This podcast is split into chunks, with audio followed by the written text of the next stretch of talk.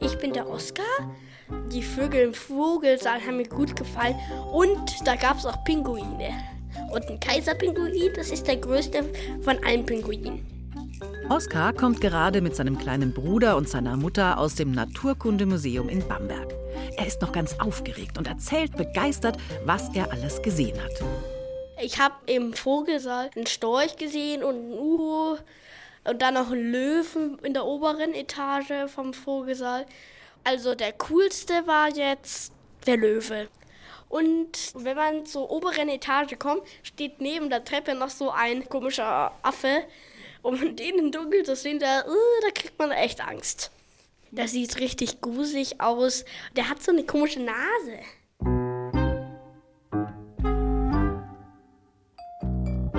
Das Bamberger Naturkundemuseum ist eine wahre Schatzkiste. An die 200.000 Sammlungsobjekte gibt es hier zu bestaunen. In Schaukästen werden Tiere in ihrem naturgetreu nachgebildeten Lebensraum gezeigt. Das Herzstück des Museums ist der Vogelsaal aus dem 19. Jahrhundert. Damit die Temperatur im Saal konstant bleibt, gibt es eine automatische Glasschiebetür. Wer durch diese schützende Klimaschranke tritt, macht eine Zeitreise ins 19. Jahrhundert und landet in einem eleganten, weißen, klassizistischen Saal mit knarrendem Holzboden und hohen weißen Vitrinen. Auf einigen stehen goldene Büsten berühmter Naturforscher. Über 1000 farbenprächtige Vogelpräparate werden hier zusammen mit anderen historischen Tier- und Pflanzenpräparaten, Versteinerungen und Wachsfrüchten gezeigt. Oben von der Galerie schaut der Begründer der Sammlung, Fürstbischof von Erthal, aus einem goldgerahmten Gemälde in den Saal hinunter. Ja, jetzt stehen wir drin in unserem Vogelsaal. Heute ist relativ viel los. Man hört also auch die Hintergrundgeräusche wahrscheinlich von den Kindern, die hier die Exponate bestaunen. Das ist der einzige Saal weltweit, der so original erhalten ist und es ist ein Museum im Museum.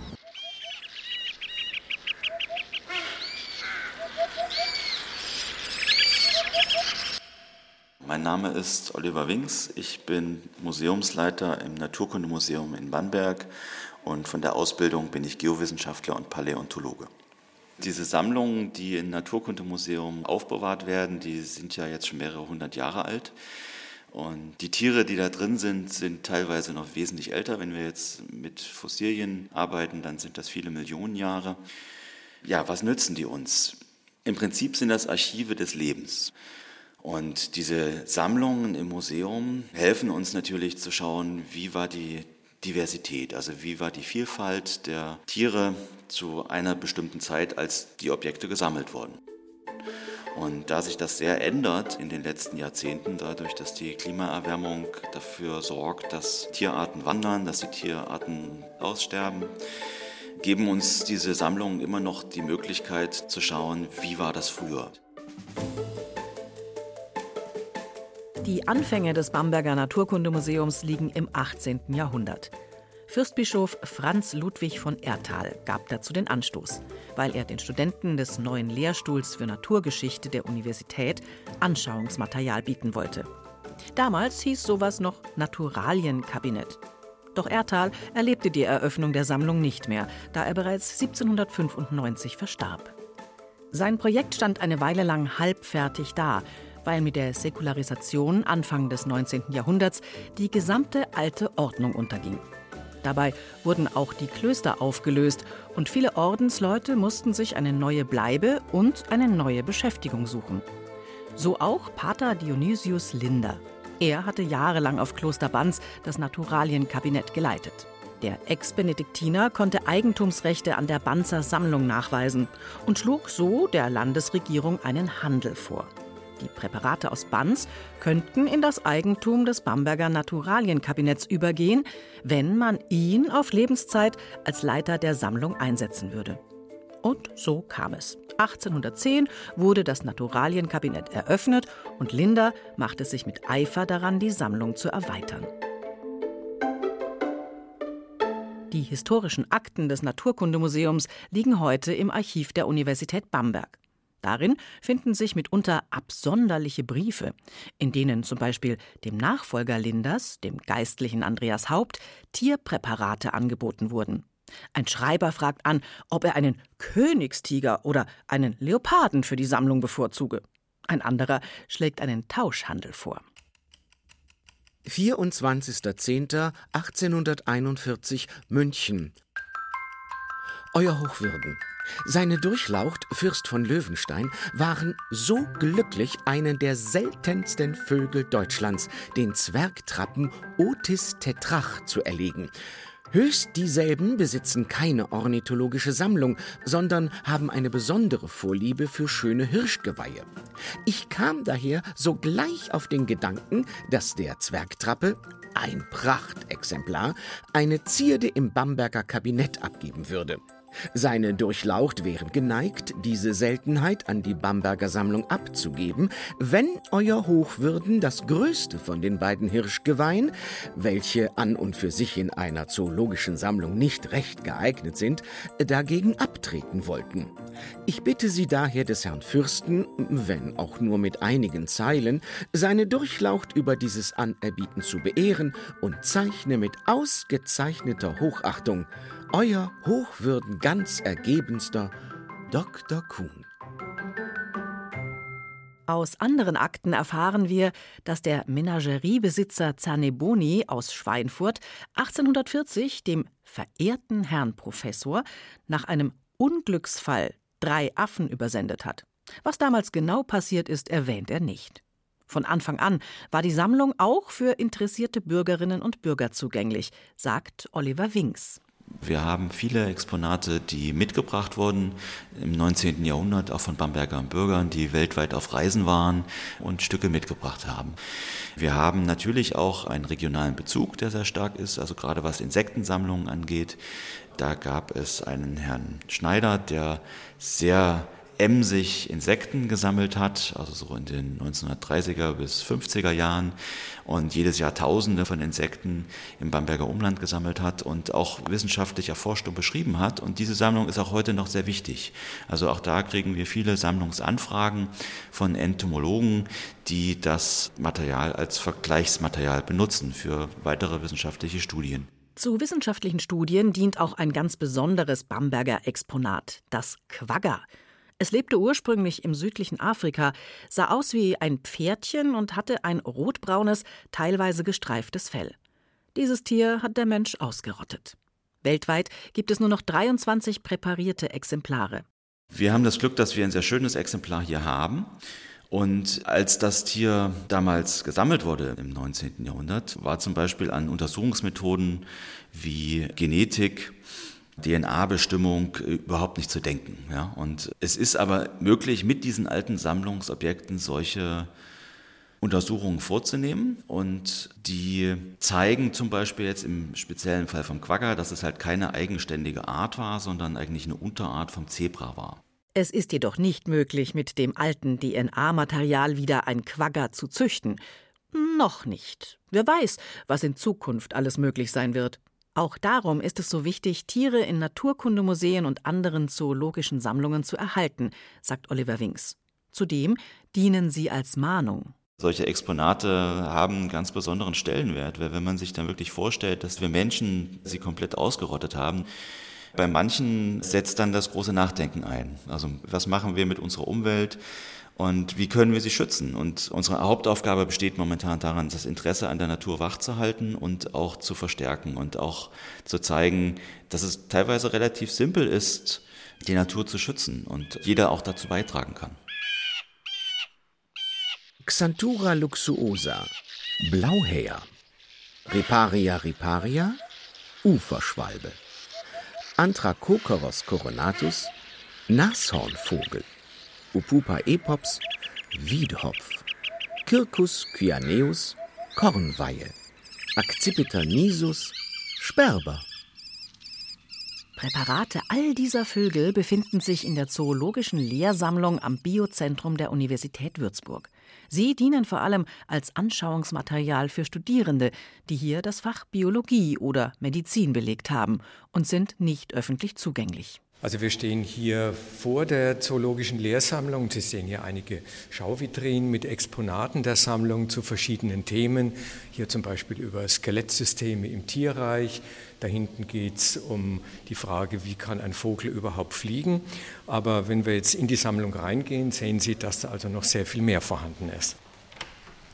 Mein Name ist Dieter Maasberg. Ich war hier im Biozentrum am Lehrstuhl für Tierökologie und Tropenbiologie bis vor sechs Jahren aktiv, bin jetzt im Ruhestand, kümmere mich aber immer noch so ein bisschen um diese zoologische Lehrsammlung. Bitte schön. Oh ja. Das ist so, wie man sich das vorstellt. Hier sind also große Geweihe an der Wand und da sind Vögel drauf, mhm. präpariert und große, große Schränke, in denen ja. ganz viele Tiere zu sehen sind, ausgestopfte Vögel, hier Präparate in Alkohol eingelegt. Ja, also in dieser eher kleinen Sammlung, die hat etwa 70 Quadratmeter Bodenfläche, sind eine ganze Reihe von Vertretern eigentlich der aller großen Gruppen des Tierreichs zu finden. Man muss natürlich sagen, in der Biologieausbildung hat sich viel geändert. Noch als ich studiert habe, so in den 70ern, da war natürlich Zoologie und Botanik ein Schwerpunkt in Biologiestudium, aber durch Bioinformatik, Biotechnologie, vor allen Dingen die molekularen Wissenschaften, hat sich das Angebot in der Biologie so vergrößert, dass diese sogenannten klassischen Bereiche immer stärker zurückgedrängt wurden. Und das hat natürlich auch dazu geführt, dass diese zoologische Lehrsammlung nur noch partiell wirklich in der Lehre vertreten ist. Trotzdem haben sie einen ideellen Wert auch ein Wert für Forschungen, die wir noch gar nicht absehen können, weil sie sind Belege für Biodiversität, für Artenvielfalt. Und wir können natürlich auch von so einem ausgestopften oder aufgespießten Tierpräparat noch unheimlich viel lernen über das, was in der Vergangenheit passiert ist und was sich bis heute zum Beispiel verändert hat. Dieter Maasberg öffnet eine Vitrine und holt das Präparat einer afrikanischen Puffotter heraus. Das Schlangenpräparat liegt in Alkohol eingelegt in einem hohen Glasgefäß. Das setze ich zum Beispiel immer wieder ein, wenn es in Veranstaltungen um Gifttiere geht. Also gerade die Puffotter in Afrika trägt die also sehr viel zu Giftschlangen, Bissverletzungen und zum Teil auch Todesfällen bei. Und wenn dann angehende Medizinerinnen und Mediziner die in den Tropen arbeiten wollen, so ein Tier auch mal als Präparat sehen, dann ist das natürlich was ganz anderes, als wenn man nur so ein Bild zeigt oder einfach darüber erzählt. Um denen aber auch ein bisschen die Angst davor zu nehmen. Ja, nicht, dass die hinter jeder Schlange vermuten, das ist was Gefährliches. Die meisten sind ja wirklich ungefährlich, aber sie sollten schon auch ein bisschen konkrete Informationen über wirkliche Gefahren bekommen. Und da habe ich auch immer versucht, aus der Sammlung dann Anschauungsmaterial mitzubringen. In der gleichen Vitrine liegt die braun-beige gescheckte Haut von einem Felsenpython aus Afrika. Die Schlange kann bis zu sechs Meter lang werden und ist ungiftig. Die liegt hier aufgerollt im Schrank und ist natürlich auch für Studierende immer eindrucksvoll, wenn man über Reptilien spricht, auch mal so eine Haut anzufassen, wie widerstandsfähig die ist. Ja? Dass die also wirklich äh, auch wasserundurchlässig ist, sehr robust Fühlt sich an wie ganz feines Schmirgelpapier. Ja. Also das ist natürlich auch ein besonderer Wert solcher Sammlungen. Man hat nicht nur die Optik, sondern auch die Haptik. Viele Dinge kann man ja anfassen, auch mal so über die Oberfläche streichen. Und das ist natürlich ein anderes Erlebnis, als wenn man nur ein Bild zum Beispiel sieht. Die Haut der Pythonschlange kam vom Zoll in die Sammlung. Immer wieder kommt es vor, dass Menschen geschützte Tierarten als Souvenir aus dem Urlaub mitbringen wollen, was natürlich verboten ist. Die Tierpräparate werden dann vom Zoll beschlagnahmt und zoologischen Sammlungen angeboten. So kamen auch eine bedrohlich wirkende, hoch aufgerichtete Kobra und eine große Wasserschildkröte nach Würzburg. Der Zollaufkleber pappt noch auf dem Panzer. Die Geschichte der Würzburger Zoologischen Lehrsammlung beginnt Anfang des 19. Jahrhunderts mit dem Naturalienkabinett des Naturforschers Bonavita Blanc. Er war Professor der Naturgeschichte und Philosophie an der Universität Würzburg. Viele seiner Exponate gelangten 1919 in das neu gegründete Fränkische Museum für Naturkunde, das im Südflügel der Würzburger Residenz untergebracht war. 40 Räume voller Exponate waren für die Würzburger Bevölkerung die Informationsquelle über die Natur. Das Museum gibt es nicht mehr.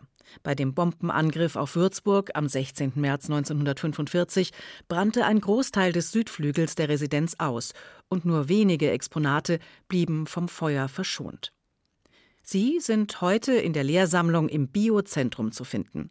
Die meisten Exponate der Sammlung stammen aus den 1950er und 60er Jahren. Darunter Objekte zu mehr als 500 Wirbeltierarten, etwa 900 wirbellose Tiere und 90 Schädel- und Skelettpräparate. Anhand der auf unterschiedlichste Art und Weise präparierten Tiere lässt sich auch die Entwicklung der Präparationstechnik nachvollziehen. Früher hat man Tiere wirklich ausgestopft, da hat man eben die inneren Organe entfernt und hat dann Holzwolle reingestopft und dann so einen Körper außenrum drüber gezogen, also die Haut oder das Fell. Heute spricht man eigentlich nicht von Ausstopfen, sondern es ist Taxidermie. Das heißt, es ist wirklich die hohe Kunst auf einen oft äh, Kunststoffkern, zum Beispiel aus Hartschaum, das Gefieder oder die Haut so drüber zu ziehen, dass das Tier wirklich lebensecht aussieht, auch lebensechte Position einnimmt, wie im Flug oder im Laufen und so weiter. Das Ergebnis ist eine sogenannte Dermoplastik. Bei den Insekten hat sich die Technik hingegen nicht verändert. Bei Schmetterlingen zum Beispiel werden die Flügel aufgespannt und die Tiere werden mit Nadeln fixiert. Die Präparate werden dann in Kästen verwahrt. Wie viel schöner ist es, sie in der freien Natur zu beobachten. Überwältigt von ihren Formen und Farben schrieb der Naturforscher Johann Baptist von Spix 1817 von seiner Forschungsreise nach Brasilien. Den Morgen verkünden das Gebrüll der Heulaffen, die hohen und tiefen Töne der Laubfrösche und Kröten, das monotone Schmettern und Schwirren der Zikaden und Heuschrecken. Hat die aufsteigende Sonne den Nebel verdrängt, so freuen sich alle Geschöpfe des neuen Tages. Die buntfarbigsten, an Glanz mit den Farben des Regenbogens wetteifernden Schmetterlinge eilen von Blume zu Blume oder suchen ihre Nahrung auf den Straßen oder in einzelne Haufen zusammengesellt auf besonnten Sandufern der kühlen Bäche. Der blauspiegelnde Menelaus, Nestor, Adonis, die bläulich-weiße Idea und der große mit Augen bemalte Eurylochus schwingen sich Vögeln ähnlich durch die feuchten Täler zwischen grünen Gebüschen hin. Johann Baptist von Spix war 1811 von König Maximilian I. Joseph zum Leiter der neu gegründeten zoologisch-zotomischen Abteilung in München ernannt worden. Zotomie hieß damals die Wissenschaft von der Anatomie der Tiere. Damit wurde die Zoologische Staatssammlung in München eine eigenständige wissenschaftliche Einrichtung. Sie gilt heute als eine der größten Forschungseinrichtungen ihrer Art weltweit. In der Sammlung gibt es über 22 Millionen zoologische Objekte aus allen Tierklassen.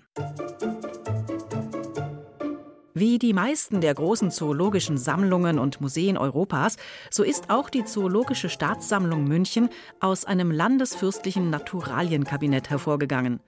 Kurfürst Maximilian III. Joseph gründete am 28. März 1759 die Bayerische Akademie der Wissenschaften und beauftragte sie, in München eine Naturaliensammlung einzurichten. König Maximilian I. Joseph machte die Akademie 1807 zu einer staatlichen Institution. Auf Befehl des Königs brach von Spix 1817 zu seiner großen Forschungsreise nach Brasilien auf, die drei Jahre dauern sollte. Auch Andreas Segerer begibt sich auf Forschungsreisen. Der Insektenspezialist an der Zoologischen Staatssammlung ist bereits mehrmals im peruanischen Urwald Schmetterlingen hinterhergestiegen.